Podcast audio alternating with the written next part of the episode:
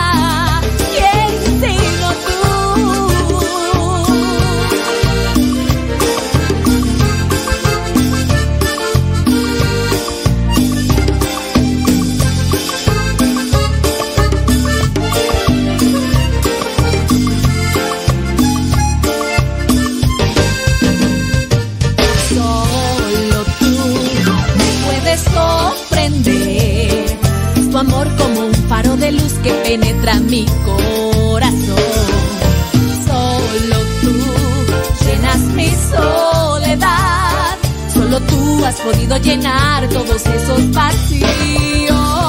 He sido tú, mi Dios,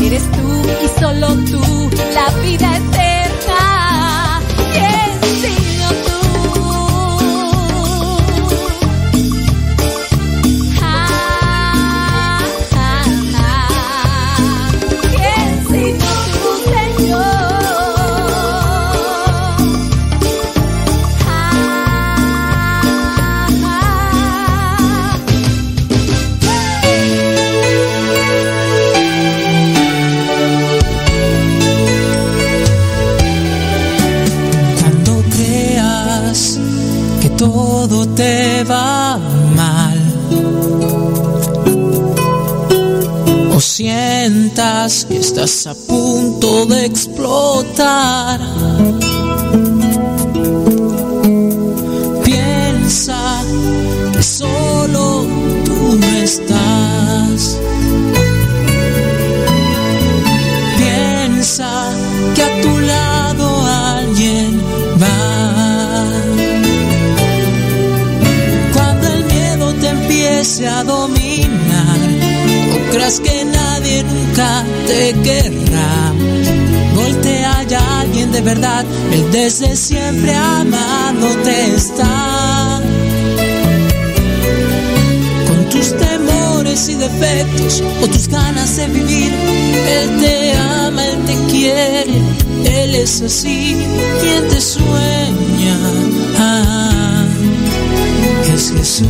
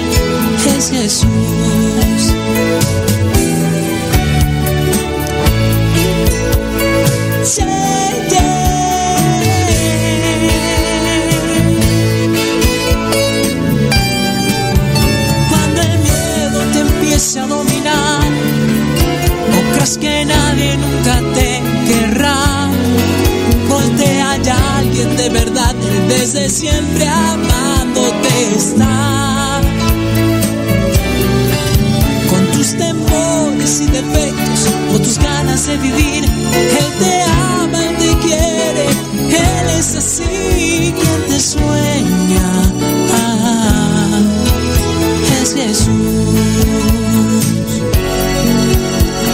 sueña. Ah.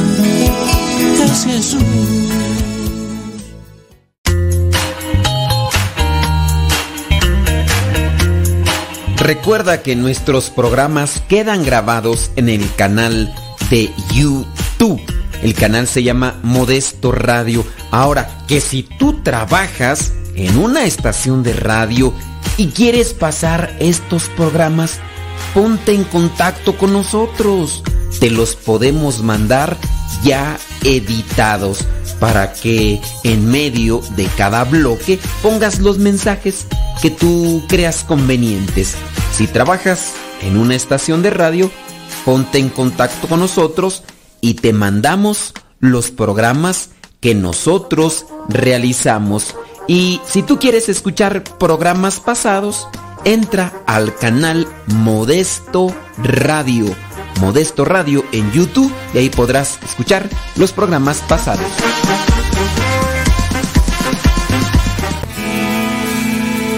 Soy de la cuadra de los buenos, de una estirpe de guerreros, de la gente del Señor. Y lucho por ganarme un día el cielo, máscara cabellera, por ganarme su perdón. Y lucho, lucho, ay como lucho. Y tanto lucho que ahora me dicen el luchador. Y lucho, lucho, ay como lucho. Y tanto lucho que ahora me dicen el luchador, el luchador.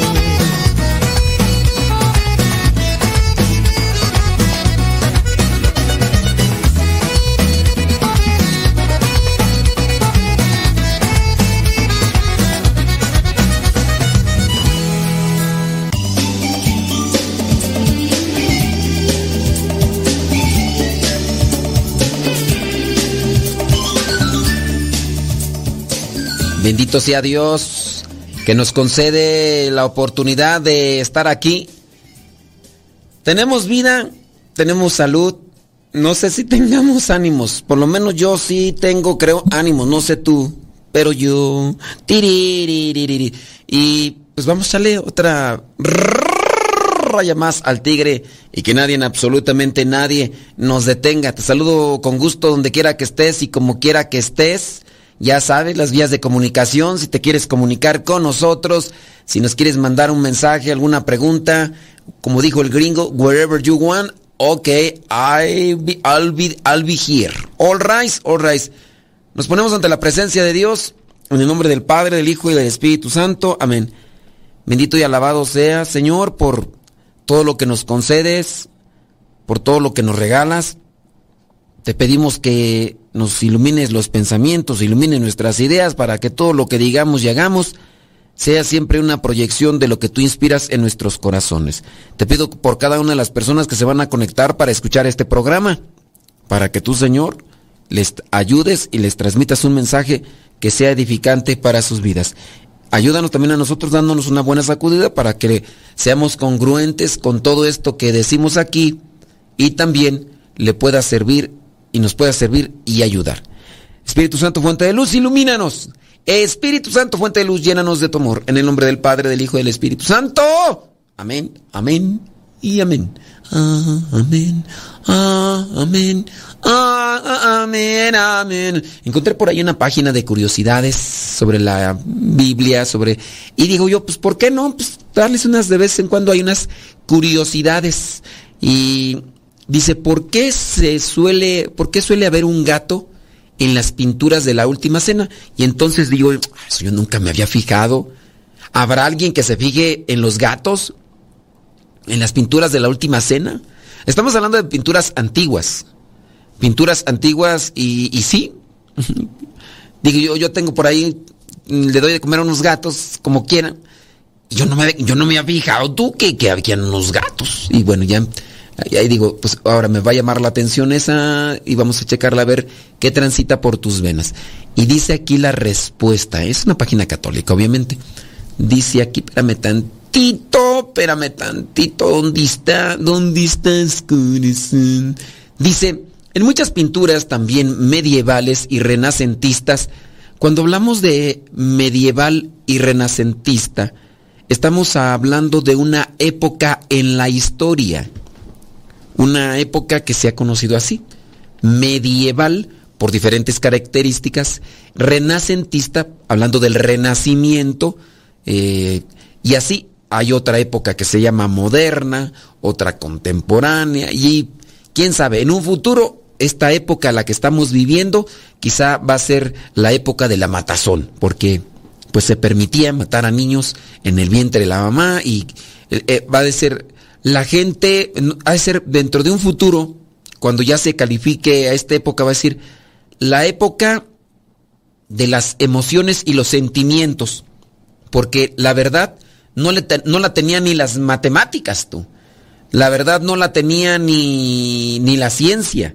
ni la lógica, ni las ciencias perfectas. De nada sirve estudiar ciencias perfectas como la biología.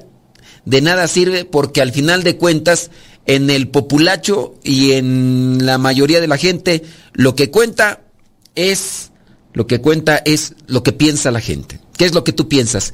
Tú piensas que eres em, mujer, pero la biología dice que eres hombre. No, no, pero lo que cuenta es, a ver, ¿tú qué piensas? No, este piensa que no es ser humano. Y, así, estamos en, la, en las épocas donde el pensamiento se, el razonamiento se ha opacado y el sentimiento tiene la razón. Sentimiento, lo que siente la gente. Digo eso, esto así como una idea disparatada. Eh, estamos grabando también esto. Yo no sé si en un, unos 10 años se podrá escuchar, o unos 20 años, no, unos 50 años, o a lo mejor en 100 años. Yo no sé si nos van a estar escuchando dentro de 100 años. No sé. Y a lo mejor me decir, mira, que el padre modesto tenía voz de profeta, era eh, la época de los de los, em, de, los sentimientos. Eh, sí, ya desde aquel tiempo el profeta Modesto Lule, pues no se necesita mucha profecía para hablar de la verdad que acontece a nuestro alrededor. Bueno, solamente eso es una cuestión de conocimiento cultural, ¿verdad? Entonces, este, en las pinturas medievales y renacentistas, el gato aparece sencillamente como un animal doméstico y tiene una función decorativa. En algún caso, sin embargo, puede asumir un significado simbólico, en particular en las representaciones de la Última Cena. Entonces, toda esta cuestión es por la temática de por qué aparecen gatos en algunas pinturas de la Última Cena, hablando de pinturas antiguas. Entonces, representa el mal o el mismo demonio. Puede ser. Esto se, deduce del hecho de que se le coloca cerca de Judas. esto viene a ser a, simbología del pintor. El pintor le da la le da la interpretación. No quiere decir que es una cuestión general. Si para el pintor el gato podía deducir o podía significar una representación del mal, pues por eso lo pone ahí. Ahí está Judas, Judas está siendo acosado por el chamuco, lo pone ahí. Eso es una cuestión meramente personal. Esto deduce el hecho de que se coloca cerca de Judas Iscariote, obviamente, convirtiéndose así en la imagen del diablo que durante la cena el demonio pues ya había inspirado a Judas Iscariote, hijo de Simón, el propósito de entregarlo, como dice también la Sagrada Escritura. Esto se ve, por ejemplo, en el fresco de Girlandio en el Museo de San Marcos, allá en Florencia, Florencia, España será, o en la pintura de Jacopo Bassano en la Galería de Borghese de Roma. Judas es reconocible porque tiene en la mano un pequeño saco con las 30 monedas. Pero también, eh, no solamente por las 30 monedas, sino también porque él era el que estaba encargado de la economía, ¿no? También eso podría significar ese saquito de, monedas. Entonces, ahí está el gato, Ahí está un gato cerquita de, de, Judas. En otras pinturas, y de hecho aquí las estoy viendo, estas pinturas son, son antiguas, obviamente. En otras pinturas el gato está representado eh, mientras se enfrenta a un perro. Por ejemplo, en un fresco, en una pintura de Cosimo Rosselli en la capilla Sixtina o en la pintura de Romanino en el refectorio de Santa Justina en Padua. El perro se había convertido en la Edad Media en símbolo de fidelidad y por tanto es probable que el enfrentamiento con el gato venga a ser interpretativo así como a la lucha entre el bien y el mal, podría ser.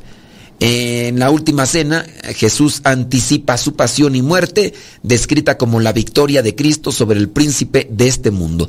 El diablo, la victoria del amor sobre el mal, el diablo, la victoria del amor sobre el mal. Entonces, el príncipe de este mundo, el diablo, se enfrenta a Jesús, al amor.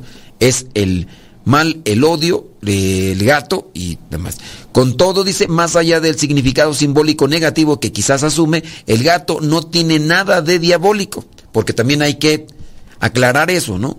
Es una criatura eh, de Dios que hay que amar y pues pues hay que cuidarlos, también los gatitos tienen, tienen sus, sus sentimientos, ¿no tendrán sentimientos? No, eh, son, son instintos, tienen sus instintos, sí, hay que cuidarlos. Sí, porque a referencia de esto no vaya a ser que una persona te vaya a estrangule al gato. pobre gato, se quedó sin ratón, pobre gato, se quedó sin ratón, pobre gato. Como dice aquella canción, ¿no? Se quedó sin ratón, pobre gato, pobre gato. Sí, porque hay gente que, que de repente escucha algo, lo universaliza, lo generaliza, lo Sí, lo pluraliza, decía mi estimado Florencio. No pluralices, no plural. Y no vaya a ser que ahorita agarre todos los gatos y les dé cuello porque piense que yo estoy diciendo, o a razón de esto, que el gato es del diablo. Solamente era una descripción sobre una pregunta que hacían de por qué aparecen gatos en la última cena. Pero sí, les digo, es el modo del simbolismo a interpretación del pintor del creador. Acuérdense que el pintor plasma sus sentimientos, sus pensamientos, cómo interpreta incluso las cosas, elementos. Por eso es importante que el mismo pintor describa qué simbolizan cierto tipo de cosas dentro de una pintura, la que sea. ¿Qué, qué quieres decir con esto? No sé si ustedes conocen a Dalí, este pintor, ¿de dónde es Dalí tú? ¿De, de España o de, de, Argentina? No sé, no me acuerdo. De España, ¿no? España, de España. Este pintor Dalí, bueno, pues este señor era muy, tiene, era de pinturas muy abstractas. Y entonces sus, sus pinturas siempre tienen un, un simbolismo. Entonces, por ahí si no busquen en quién es Dalí, incluso hasta el mismo personaje es fantástico. Por ahí chequen algunos videos, sin duda también fenomenales, el fulano este, pero sí, es un genio en la pintura. El, Cristo de Dalí, no, qué barro. ¿No han visto el Cristo de Dalí? La película de la Pasión eh, tiene una escena reflejada en este cuadro de Dalí eh, por sugerencia de un sacerdote que miró la película antes de que saliera a los cines. Deja que Dios ilumine tu vida.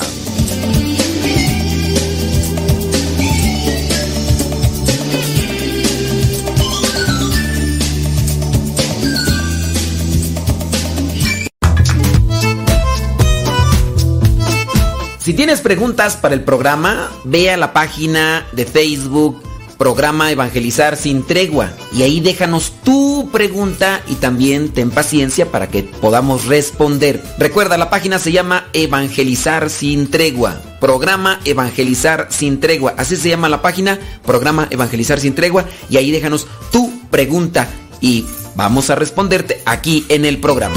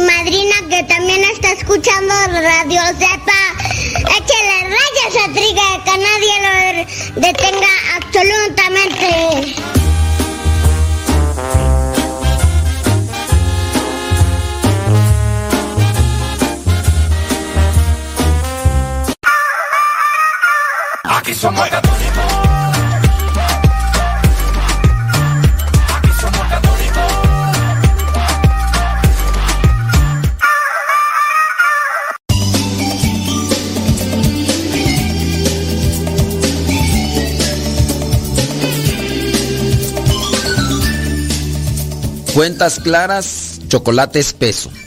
Hay que aclarar bien las cosas porque no vaya a pasar como aquella vez y pues ahí están las cosas. Muy bien, muy bien, bien, bien, bien, bien, bien.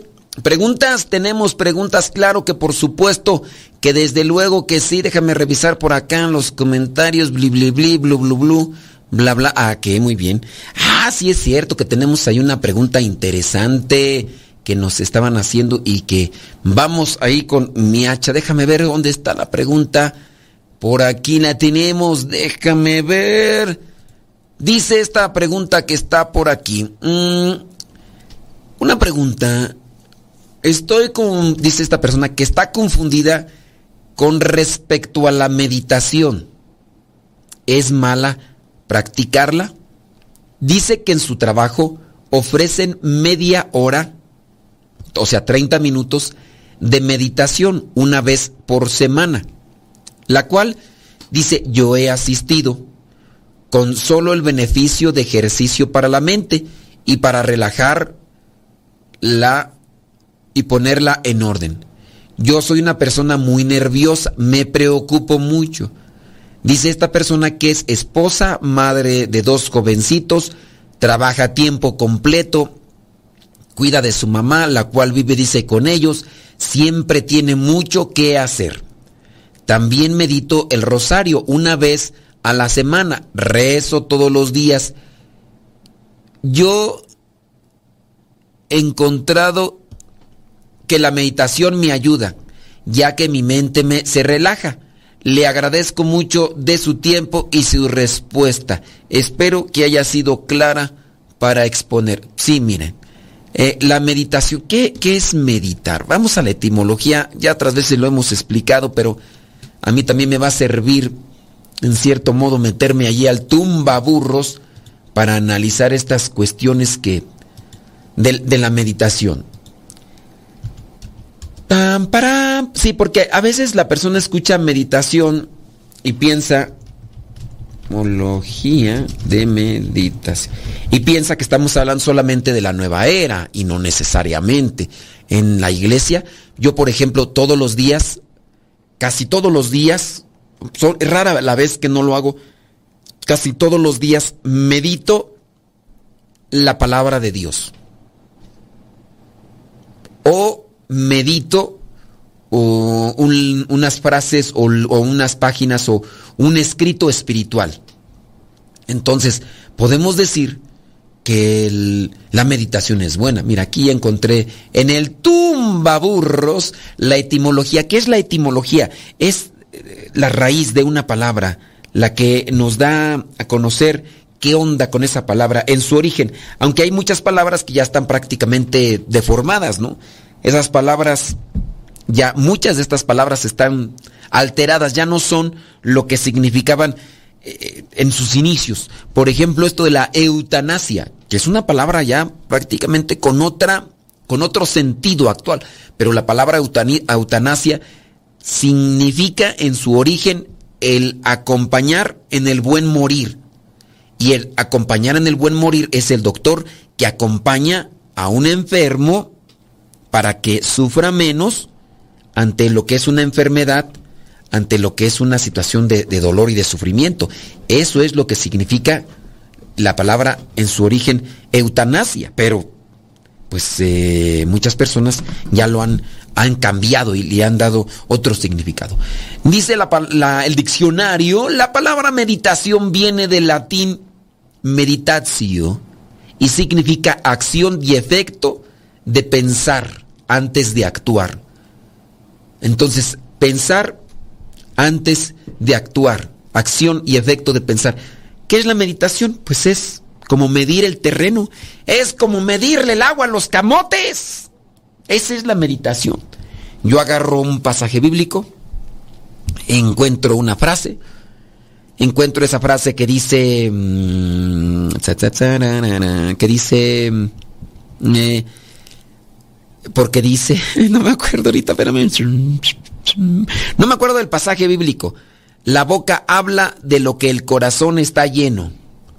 La boca habla de lo que el corazón está lleno. Puedo meditar en eso. El árbol bueno se conoce por sus frutos. Entonces, yo hago una medición de, de esto. El árbol bueno se conoce por sus frutos. La boca habla de lo que el corazón está lleno. Y yo ahí empiezo a medir, a pensar antes de hablar, antes de actuar. Estoy meditando y puedo reconocer en mí, Señor, me equivoco. Muchas veces yo hablo nada más por hablar. No pienso. Ayúdame, Señora, tener más prudencia cuando abro la boca. Ayúdame, Señor, a tener más tacto cuando abro la boca, porque muchas veces soy imprudente. Digo las cosas hiriendo a los demás y, no me fijo en lo que... eh, Eso, entonces ya estamos ahí realizando una cuestión de meditación. Entonces, ¿es importante meditar? Claro. Hay veces que necesitamos más bien poner la mente en blanco. Es decir, yo tengo muchos problemas en la vida.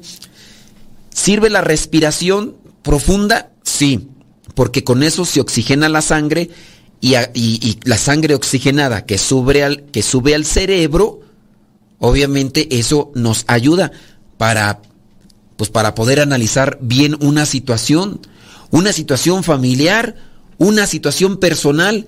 Es que mm, no sé qué tengo que hacer. Mira, acabo de ver una película, una película que puedo recomendar por el hecho de que tiene muchos elementos que creo que ayudan a una reflexión y presentan una realidad. Ustedes podrán buscarla ya en plataformas digitales y demás, porque sin duda ya por ahí estará. La película habla de un em, de una persona que se consideraba atea. Eh, estuvo entrenando, o estuvo más bien como deportista en el boxeo. Después de eso ya no pudo boxear por unas cuestiones en su organismo. Después tuvo un accidente y después pasaron varias cuestiones espirituales en su vida. Con base al accidente, con base a que dejó de, de boxear, él empezó a considerar, es decir, a meditar en su vida lo que vendría a ser el futuro, su presente y su futuro. Y consideraba todo con base a una enfermedad, con base a lo que iba a resultar en su tiempo la enfermedad. Y él iba analizando.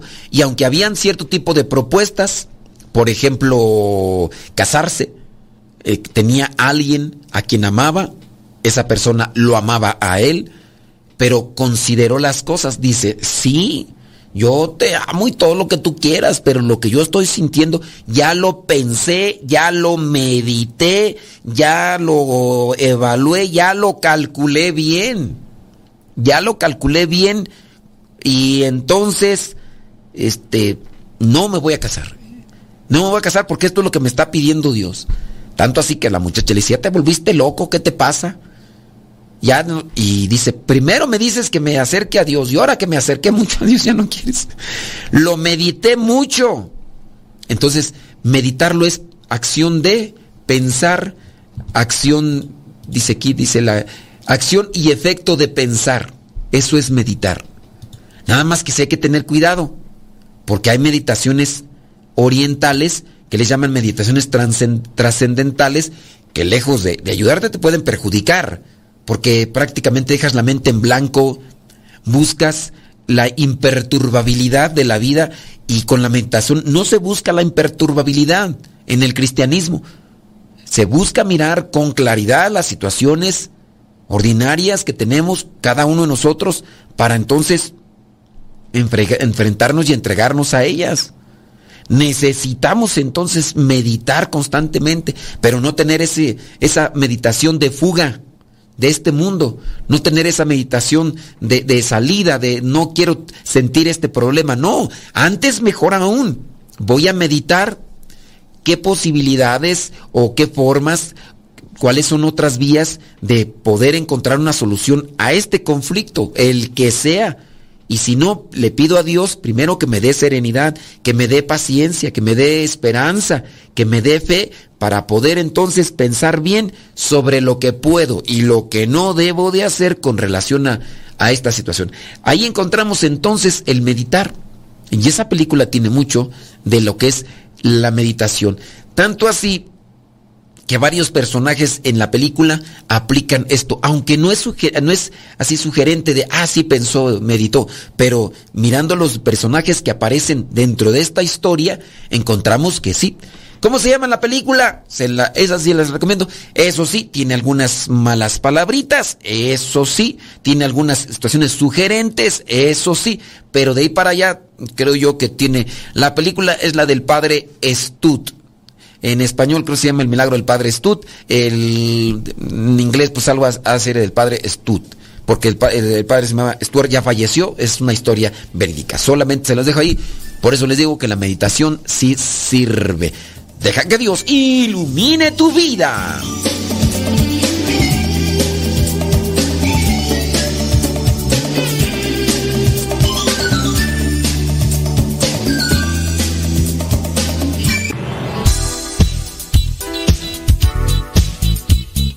Siempre tenemos algo que compartir en nuestras redes sociales. Por eso síguenos como Modesto Lule en Instagram, en el Twitter, en YouTube, también en iTunes. Recuerda nuestras redes sociales, las más populares, Modesto Lule, y ahí nos mantenemos también en contacto.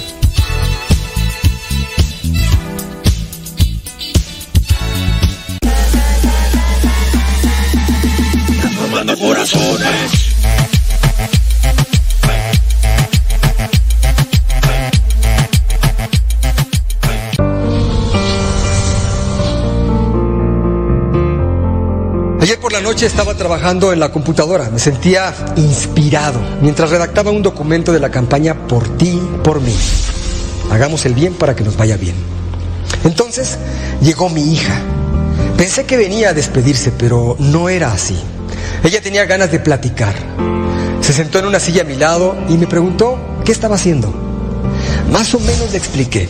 Y le dije que ya era tarde y que se fuera a dormir para que no se desvelara. Pero ella siguió ahí. Me preguntó cómo me fue durante el día. Yo no quería platicar en ese momento porque estaba escribiendo. Le contesté así, con frases cortas y comencé a teclar. Ella no se movió de la silla. Después de unos minutos me detuve. ¿Qué estoy haciendo? Ti, por mí, es una filosofía que abarca todas las áreas de la vida, todas. Puede parecer incómoda y costosa, pero tiene el potencial para transformar nuestro gran mundo. Lo creo. Sin embargo, ¿formo parte del movimiento de verdad o solo lo promuevo? ¿Estoy comprometido con él?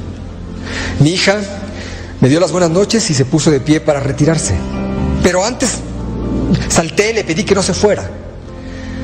Apagué la computadora, y le invité a sentarse de nuevo. Comenzamos a platicar. Ella tenía muchas cosas que decirme, dudas que resolver, emociones que compartir. Después de 30 minutos de charla nos abrazamos. Me dio las gracias por haberla escuchado. Volví a prender la computadora y, y regresé al documento me sentía aún más inspirado que nunca. Y es que no podemos cambiar nuestro gran mundo si antes no comenzamos a cambiar nuestro pequeño mundo. Y eso se inicia cuando estamos presentes y atentos a las necesidades de nuestros seres queridos. Ellos son la parte principal de nuestro pequeño mundo. Por ti, por mí, ha llegado el momento de actuar con valor y con valores.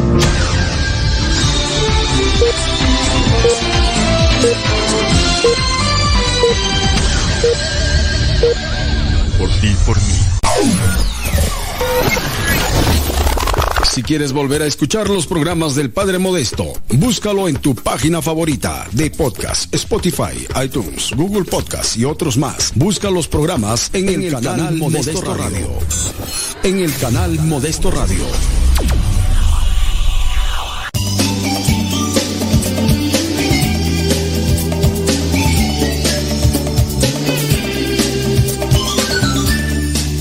Sí, muchísimas gracias. Qué bueno que están. Ay, con, fíjense que con relación a esa película del padre Stud, em, pues ahí uno ve el compromiso que tienen lo que son estos actores, porque para poder así escenificar eso, pues, aunque son algunos quizás segundos los que aparecen, pero el tiempo que se llevaron en una transformación o no sé cómo llamarle de, de su cuerpo, porque no, no es algo que se le agregó, sino que fue algo natural.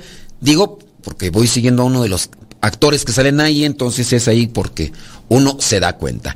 Bueno, yo les invito para que nos manden sus preguntitas y si no tienen preguntas, pues bueno, vamos a, a ver qué onda aquí.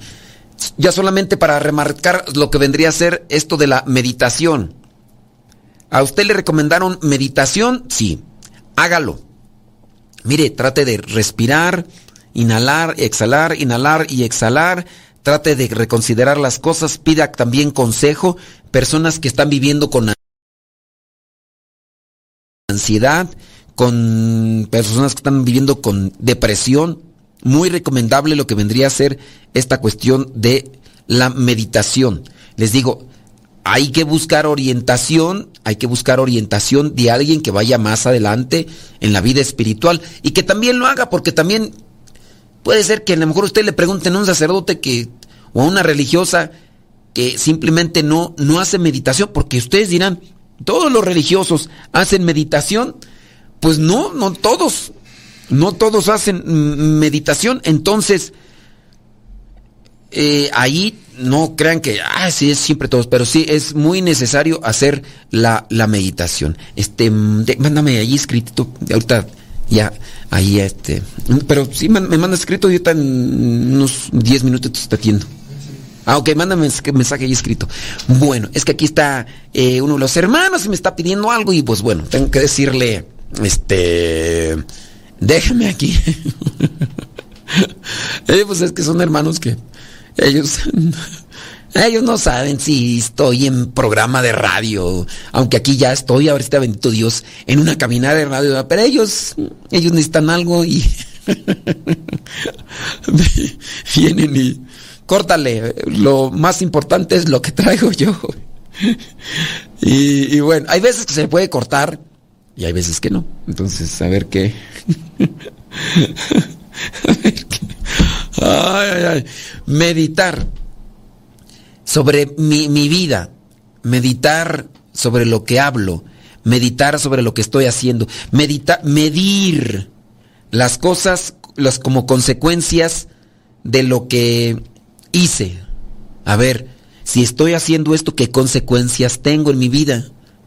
Si yo hice esto también, qué consecuencias saqué de esto. Es como una evaluación, la meditación es como una evaluación, evaluación o una consideración de lo que puede ser, de lo que ha, resultado y todo eso.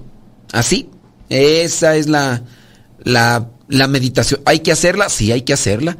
Todos podemos hacer la meditación, necesitaríamos hacerlo.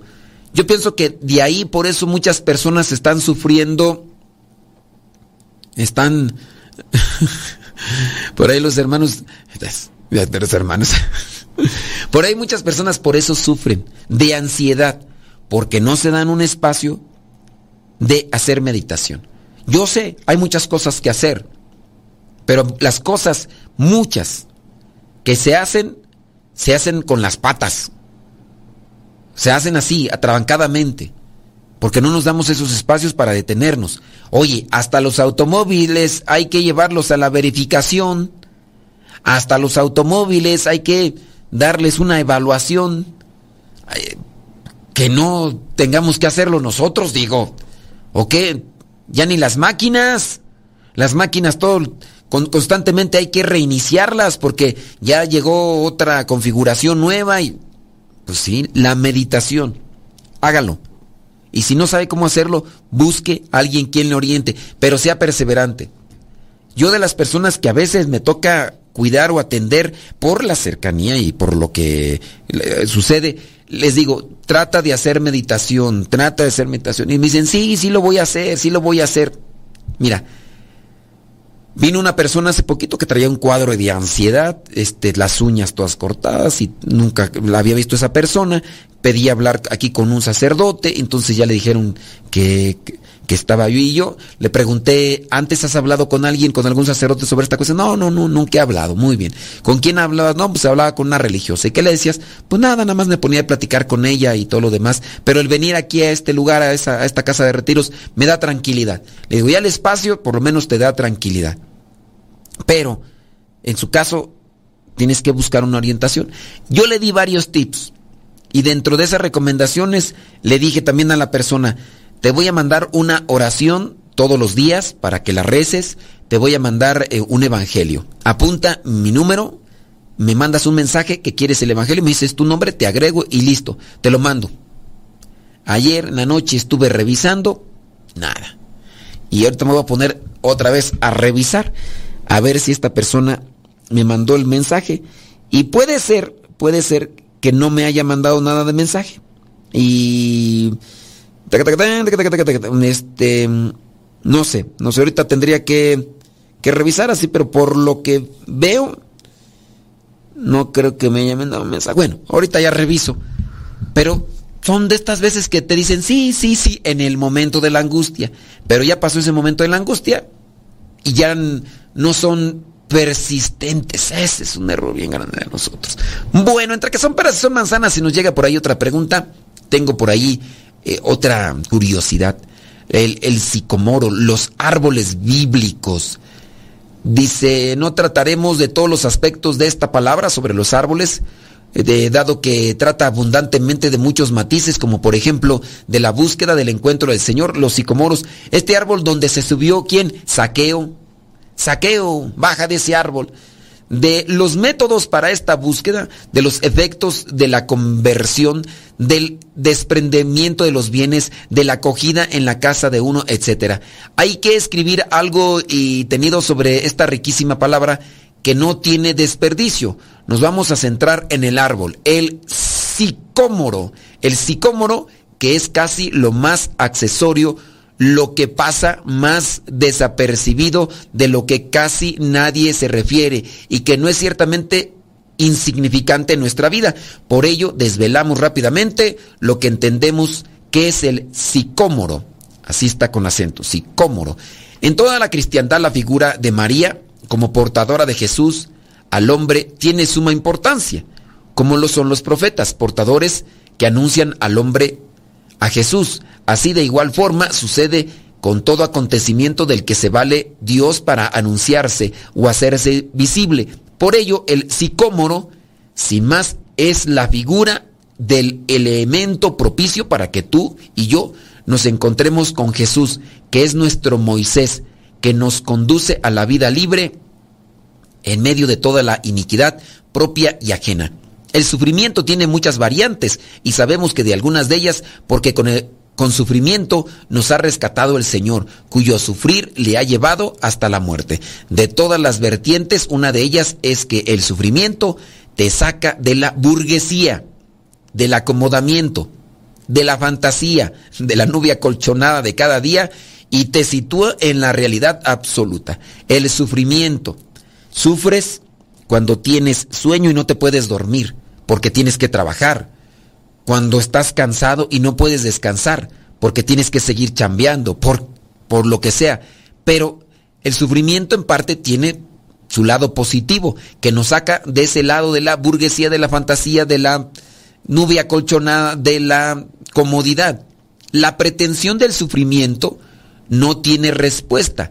No sabemos la mayor parte de las veces por qué, solo Dios lo sabe, pero seguro que no es humillar el sufrimiento, ni disminuir al ser querido por Dios, pero puede servir para vaciar del orgullo personal al ser, para poderse remitirse al Creador, para acercarse sobre la realidad al Señor de los señores y así solicitar impetrar su ayuda. Otra cosa es que el orgulloso se ve agredido al contemplar su debilidad. El orgulloso se ve agredido al contemplar su debilidad y su ofensa le conduce a separarse de Dios, a juzgarlo como injusto, en lugar de ver la misericordia que Dios tiene para con nosotros, que nos despoja de lo que nos sobra, de lo que nos habíamos creído falsamente y a poder dirigirnos sobre nuestra verdad a Dios, libres de lo que no éramos, de lo que nuestra vanidad falsamente nos había hecho creer y que nos impide ver a Dios que está solo en la verdad. También a nivel existencial puede uno darse cuenta de cualquier circunstancia de sufrimiento, de limitación en nuestros proyectos que se nos presenta como la oportunidad de vislumbrar a Dios. Son aspectos que se parecen al sicómoro. Todo esto con relación al sicómoro.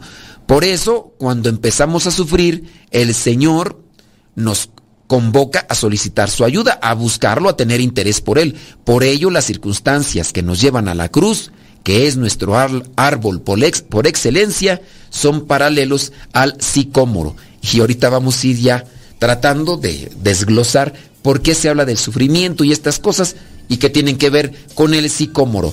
¿Usted quiere saber más de eso? Bueno, quédese ahí y ahorita regresamos.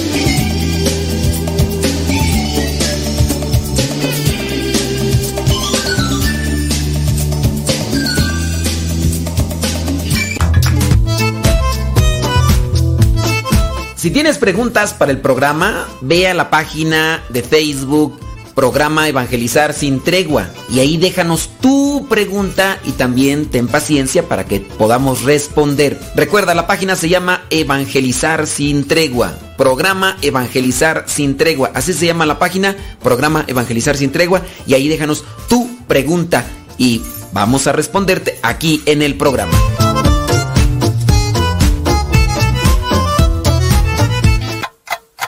60 segundos con Dios. Silencio. ¿Se han dado cuenta que Dios habla casi siempre en silencio? Cuando crece una flor, en el momento en que se gesta una vida en el vientre de una mujer, en la hostia consagrada, cuando hay sanación física o espiritual o cuando oramos frente al sagrario. Tantas voces de Dios y siempre en silencio. Ahí está su amor, pero su lenguaje es diferente al nuestro. No hay nada más hermoso que ver un amanecer o disfrutar el ocaso y ahí Dios también nos está hablando. Aprende a descubrir su modo de expresarse. Es necesario y además vital, ya que muchas personas creen que Dios solo escucha. Yo les puedo compartir que Dios escucha y habla. Es el Dios de la historia y su manera de presentarse siempre es sutil y obvia. Los invito a que escuchen el silencio de Dios. 60 segundos con Dios. Radio Cepa, Radio Católica por Internet que forma e informa.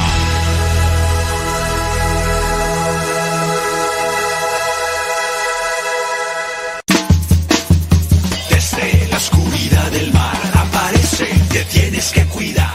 Tío Modesto, cuando vengan me cantan la canción de como un tiburón. Ahí viene, cuidado. Ahí el.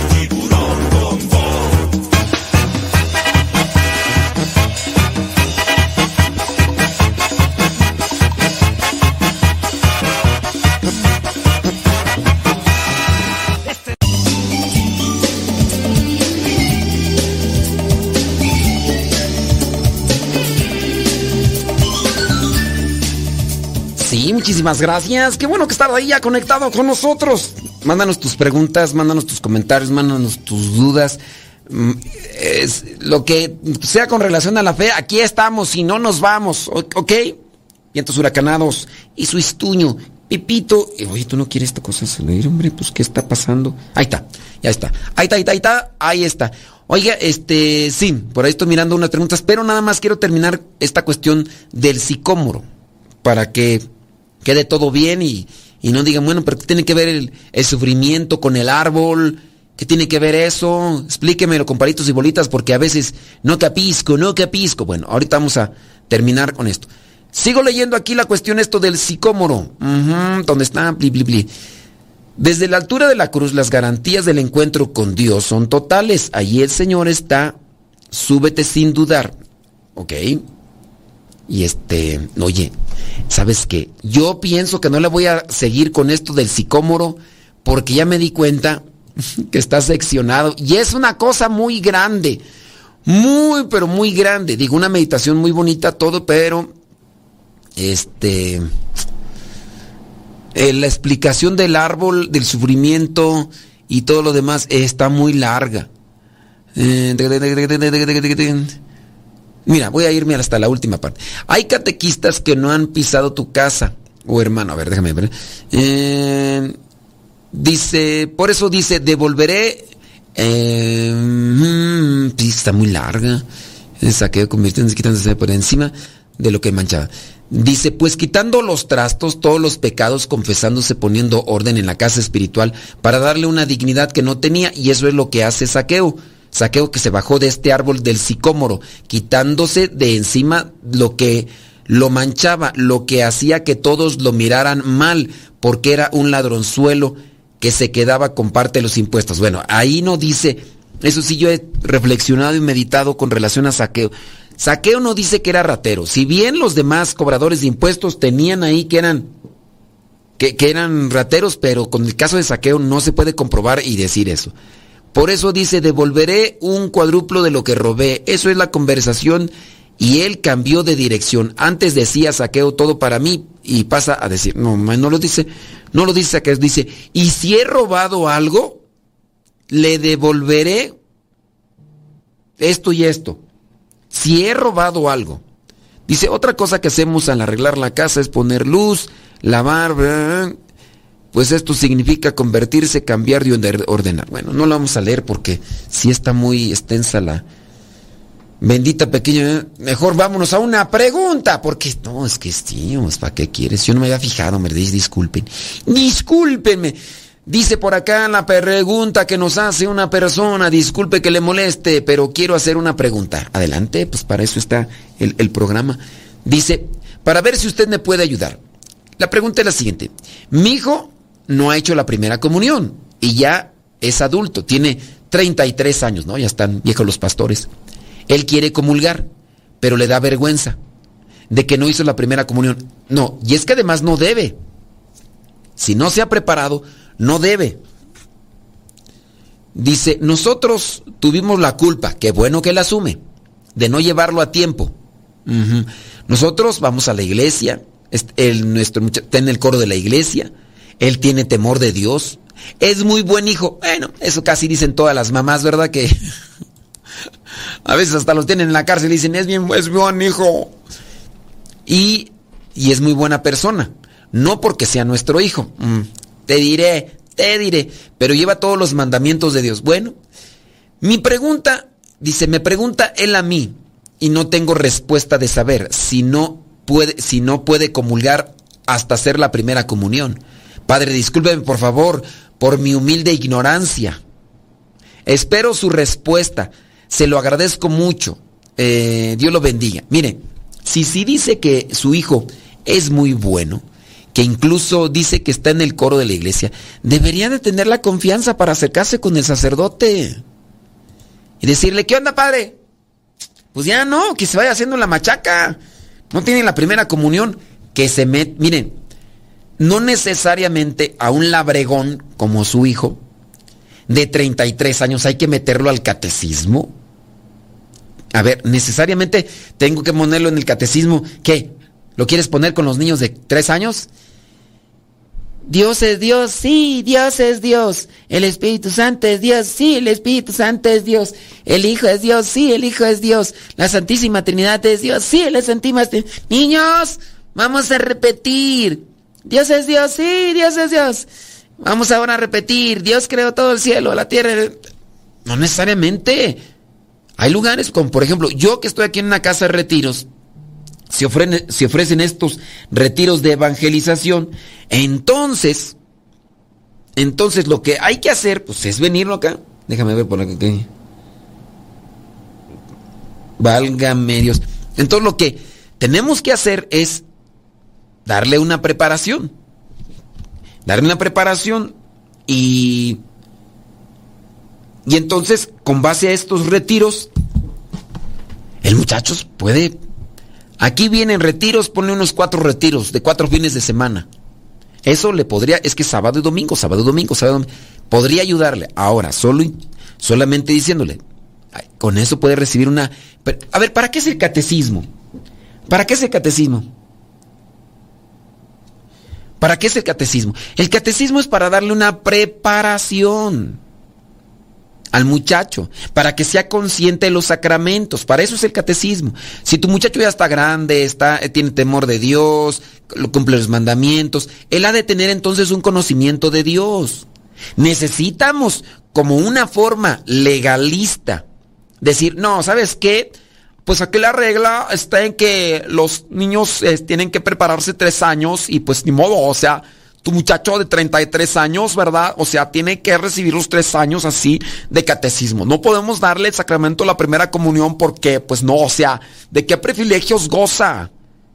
Si se han establecido estas normas de tres años para los niños, es dentro de su comprensión, algunos más, algunos menos, los niños en esos tres años vayan agarrando la onda con respecto al temor de Dios, al cumplimiento de la palabra de Dios.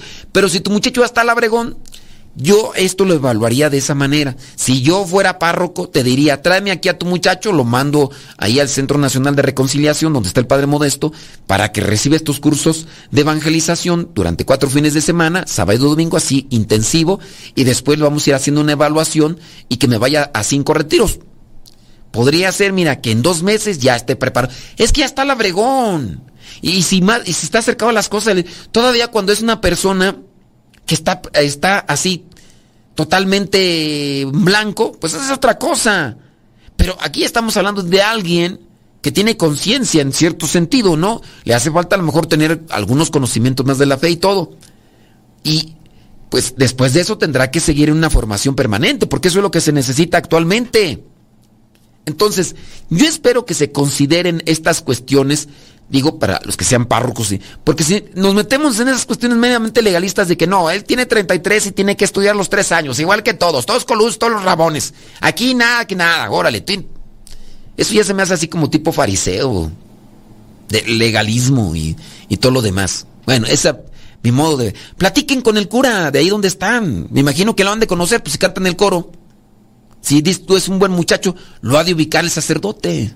Ahora, si yo no creo que sea conveniente, no creo que sea conveniente decirle, no, tú ya no necesitas eh, preparación, tú ya no necesitas cursos, tú ya vente mañana.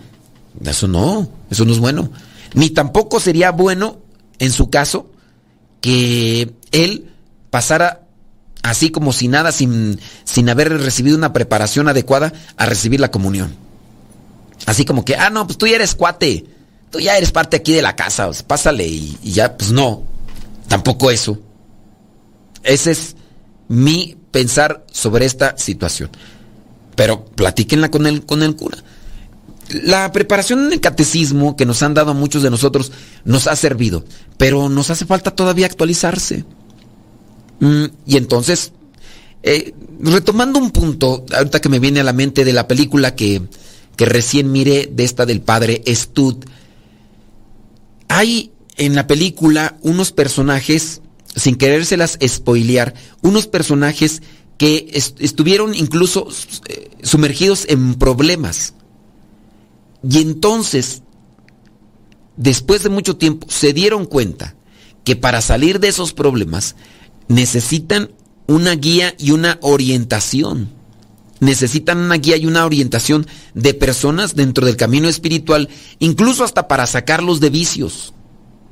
La cuestión es también que se dejen guiar, porque yo conozco personas que incluso están en ambientes eclesiales, en grupos eclesiales, pero que la misma persona no, no quiere, o sea, no hace caso. Dice, yo me quiero salir de esto, pero nomás te lo dice. En realidad no quiere, porque por debajo del agua, allá en el mundo oculto, allá en el submundo, está haciendo sus cochinadas. Está haciendo sus, sus cosas. ¿Qué es eso? Eso eso no, es, no le gusta a Dios. No, hay que saber también coherentes y hay que sensibilizarnos más en ese sentido. Bueno, señores, señores, ya nos tenemos que ir, ni modo, dijo Lupe, ¿qué le vamos a hacer? Dijo Don Roberts, eh, nos escuchamos en la próxima, se despide su servidor y amigo, el Padre Modesto Lule, de los misioneros servidores de la palabra. Échele rayas al tigre, no se desanime, déjese orientar por Dios, por la palabra, por la oración y por las personas que van más adelante que usted en el camino de la cristiandad. Hasta la próxima.